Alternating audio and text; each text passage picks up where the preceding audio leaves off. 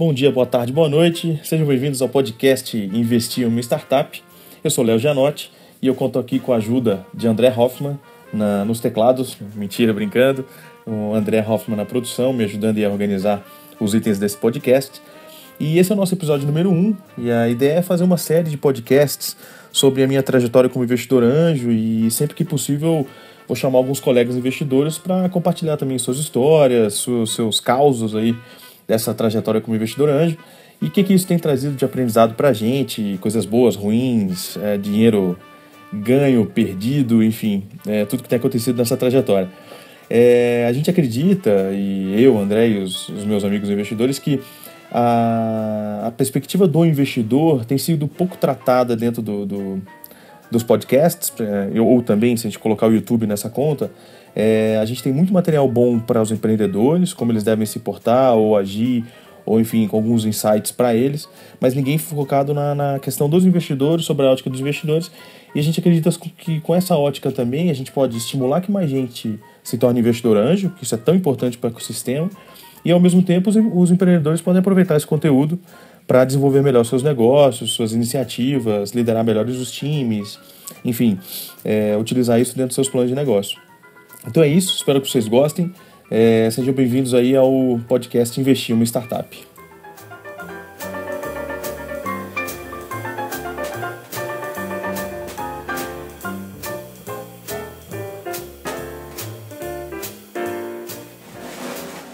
Antes da gente entrar na, na parte é, número um do nosso podcast, eu queria só falar um pouco mais sobre mim. É, eu sou economista de formação, fiz parte da minha formação aqui no Brasil e no exterior.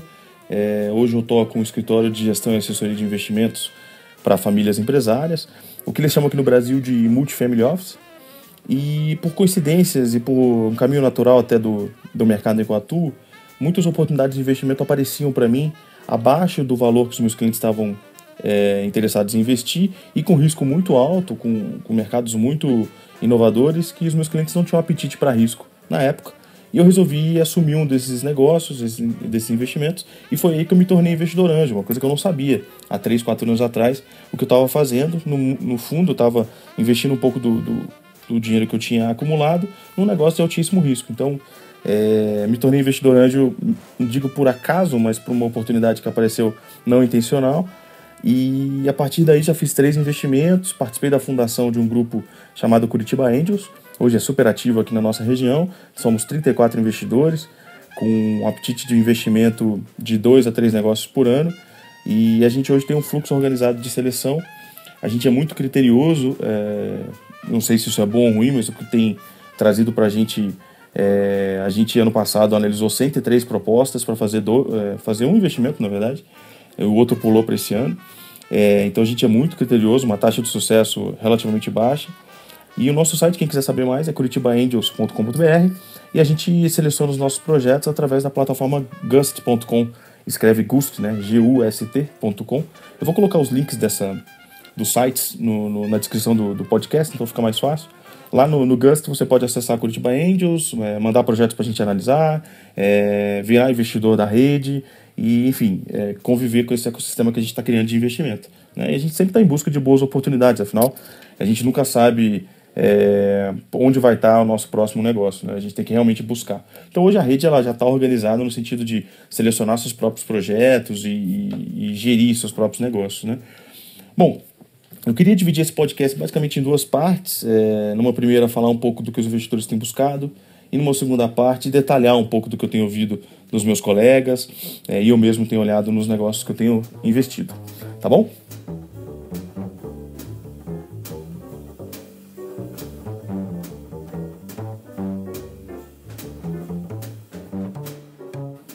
Bom, a primeira parte, é, muita gente me pergunta, pô, mas o que, que os investidores querem, Léo? Afinal, o que, que vocês querem? O que, que vocês estão buscando? Acho que no fundo é, é uma pergunta um pouco vazia a gente falar do que a gente quer, porque no fundo o que o investidor quer é ganhar dinheiro. Essa é a verdade mais é, velha do capitalismo, né? É abrir mão de um, de um recurso que você tem disponível hoje, investindo em alguma coisa, para que no futuro você possa ter um retorno maior e com isso ter mais consumo, ou seja, é o velho ciclo da acumulação de capital. Então o que o investidor busca é fazer retorno sobre, sobre o capital, não tem muito segredo. Mas o que eu acho que a gente tem que discutir aqui é como é que o investidor tem justificado seus investimentos. Ou seja, quando o João, a Maria, o fulano e o ciclano fazem investimento, como é que justifica esse investimento? O que chamou atenção? Né? Que itens você trabalhou para que justificasse aquele sim, aquele dinheiro que você aportou, aquele risco que você correu? E eu acho que é por aí que a gente tem que seguir, ou seja, o, o investidor está querendo assumir um risco compatível com retorno. É, e risco basicamente é ter controle sobre uma série de variáveis, uma série de incertezas, porque risco é incerteza. A gente, ao investir numa startup, você está assumindo uma série de riscos, o que no fundo está dizendo, ó, estou disposto a enfrentar uma série de incertezas. Seja ela se o cliente vai comprar, se o cliente vai pagar aquele preço que a gente está achando, se o mercado vai aceitar essa nova tecnologia que está sendo inserida, se os concorrentes vão agir da forma como está agindo, é, é, pensando. No fundo, é aquela velha, velha máxima do vamos combinar com os russos ou não? Ou seja, a gente está assumindo uma série de riscos. Então, o retorno tem que ser compatível com esse grupo de risco. E o que o investidor está no fundo está fazendo é tentando controlar ao máximo a incerteza. É claro que ele, ao buscar um retorno alto de investimento numa startup, ele está assumindo necessariamente um volume muito grande de risco. Isso é inerente ao negócio. Tem muito investidor aí que se diz investidor e fala, pô, mas eu não gosto de assumir tanto risco. Eu falei, cara, então vai investir em fundo de renda fixa e no máximo em uma, as ações blue chips, vai seguir a dica de outros, outros investidores, mas no mercado de, mercado de ações de baixo risco, mercado de renda fixa de baixo risco. Né? A gente, investimento anjo é um grau de risco muito alto. Né? Então exige, inclusive, não só um aporte de capital. Né? Inclusive, um dia eu quero fazer um, um podcast só do que é investimento anjo.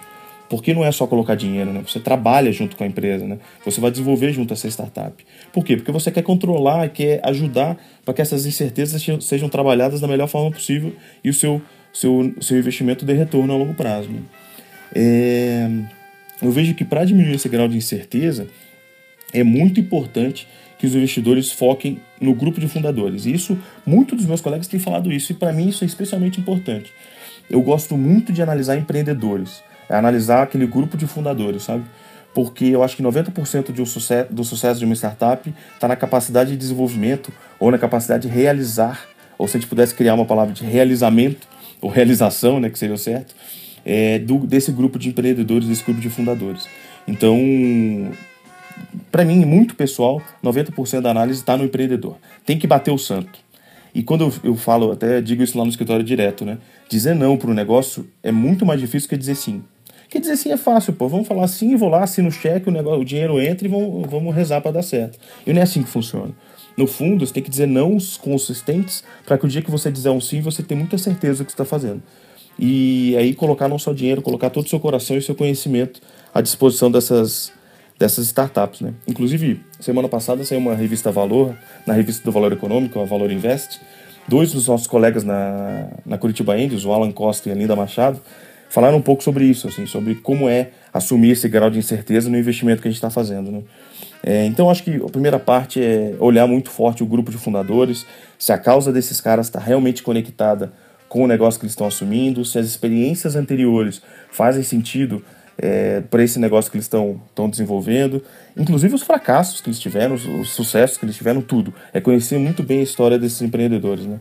É, um segundo grupo de análise, para mim, tem a ver com os três T's, né? Que o, o, o, Vale do Silício, inclusive, trabalha muito a lógica dos três T's, né? A gente fez uma missão agora lá no Vale e a gente discutiu muito isso. Grupo de fundadores, como é que a gente analisa, acompanha e ajuda esses caras e, ao mesmo tempo, os três T's que são basicamente é, time, tecnologia e tração, tá? Como é que a gente trabalha esses três itens? E nessa parte 2 eu queria falar um pouco mais sobre os três T's.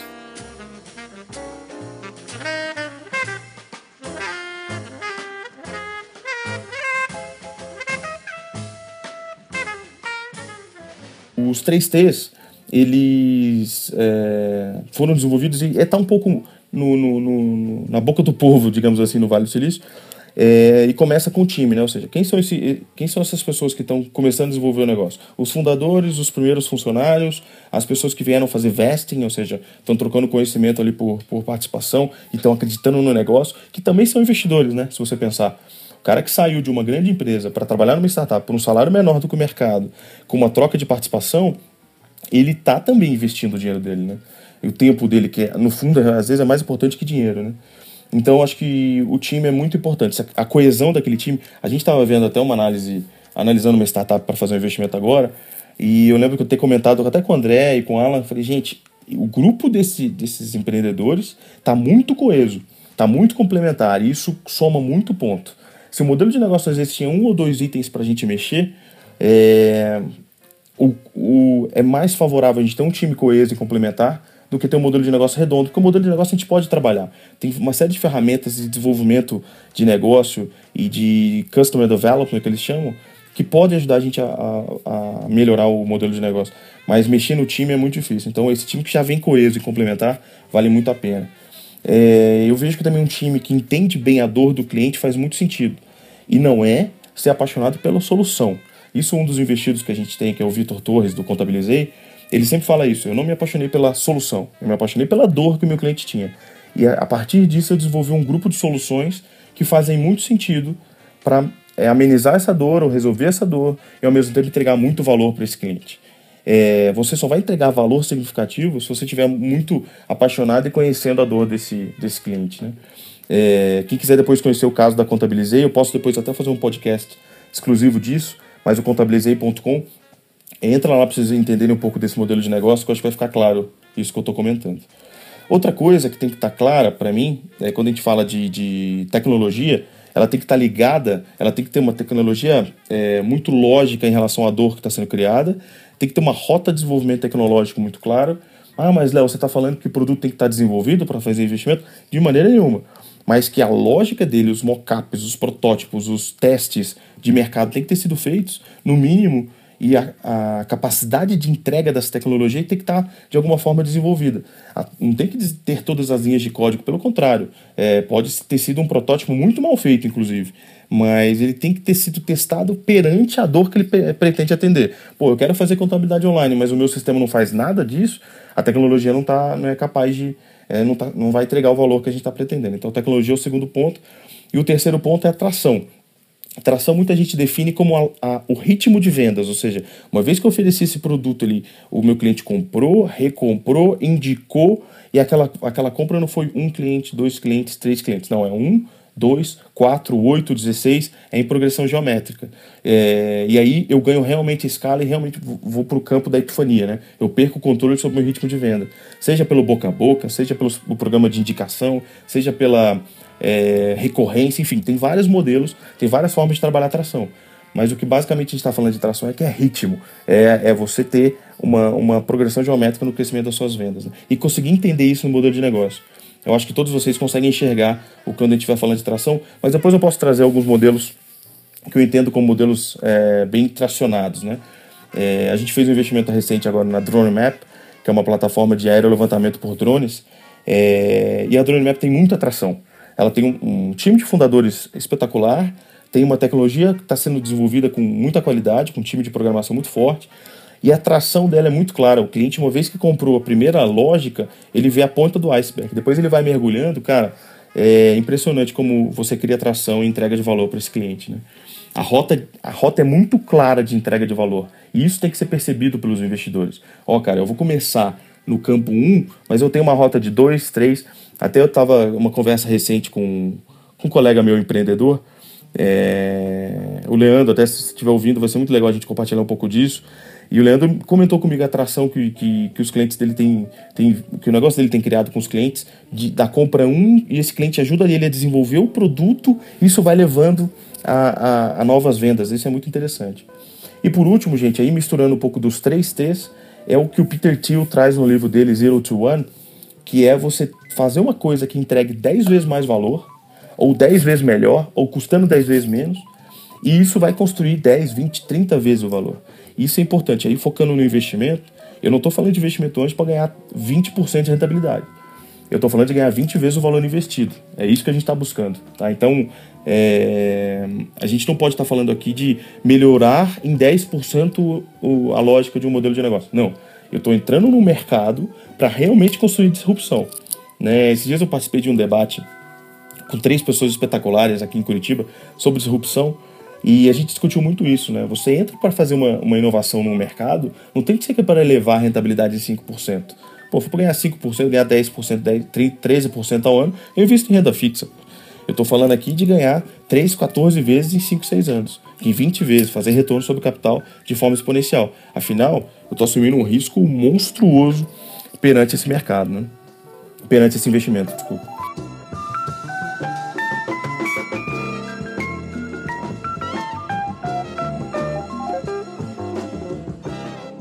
Bom, eu acho que é um pouco isso que eu queria compartilhar com vocês. Não queria alongar muito esse primeiro podcast, porque a gente está muito mais desenvolvendo o que vai ser a temática desse podcast, e com isso eu conto muito com a ajuda de vocês.